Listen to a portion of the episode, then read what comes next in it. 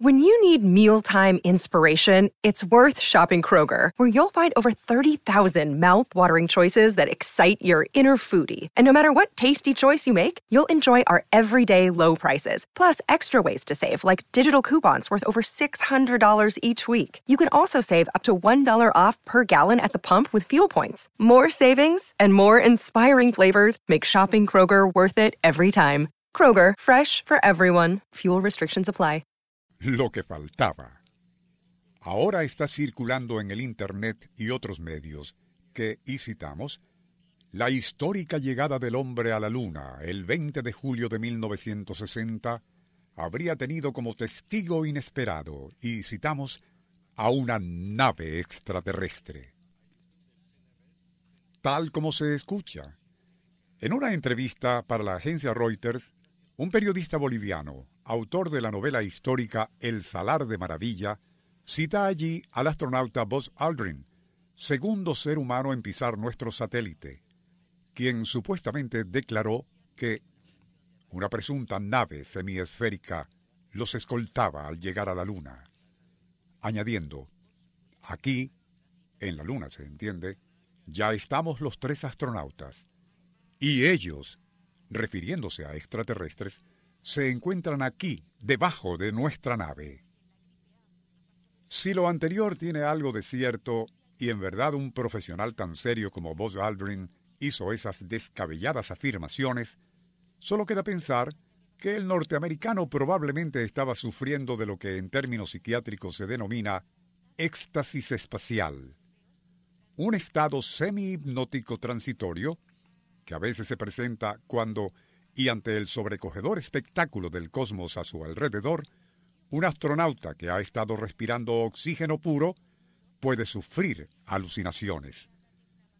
Así ocurrió, por cierto, y en forma mucho más dramática, con una cosmonauta soviética de nombre Tania en 1964. Nuestro insólito universo. Cinco minutos recorriendo nuestro mundo sorprendente.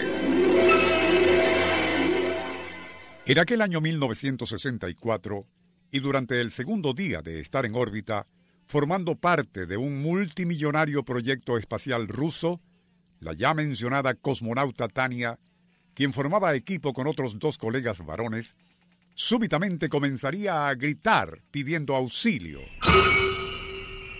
Atónitos, sus compañeros contemplaron cómo aquella joven profesional, rigurosamente entrenada, agitaba brazos y piernas como tratando de repeler a invisibles agresores. Pero, y al intentar ayudarla, ella insistía en que estaba siendo atacada por seres extraños, pidiendo a sus colegas se los quitaran de encima. Aquellos fuertes espasmos prosiguieron un rato más, hasta que Tania perdió el sentido. La misión sería abortada y ya de regreso a tierra, ella fue sometida a interrogatorios por equipos de psiquiatras.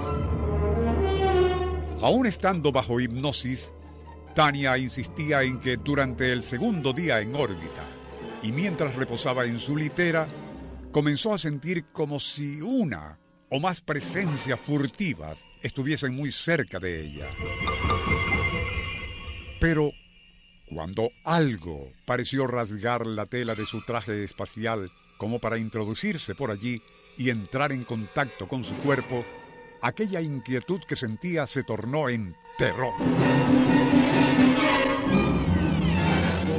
Tras exhaustivos exámenes, que por cierto revelaron la existencia de roturas en la tela de su traje espacial, el equipo médico dictaminó que la cosmonauta posiblemente habría sufrido una reacción alucinatoria ante la abrumadora experiencia de ingravidez en la inmensidad del espacio. Así le ocurrió a otro cosmonauta ruso, Yuri Romanenko, en 1977. Y de ser cierto lo relatado al inicio, según se comenta en el libro El Salar de Maravilla, ese fenómeno alucinatorio puede afectar, quizás momentáneamente, a cualquiera, incluyendo al norteamericano Buzz Aldrin.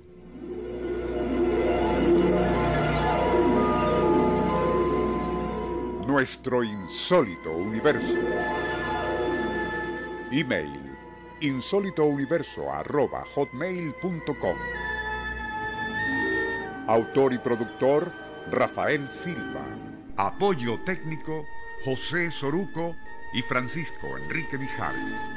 Les narró Porfirio Torres.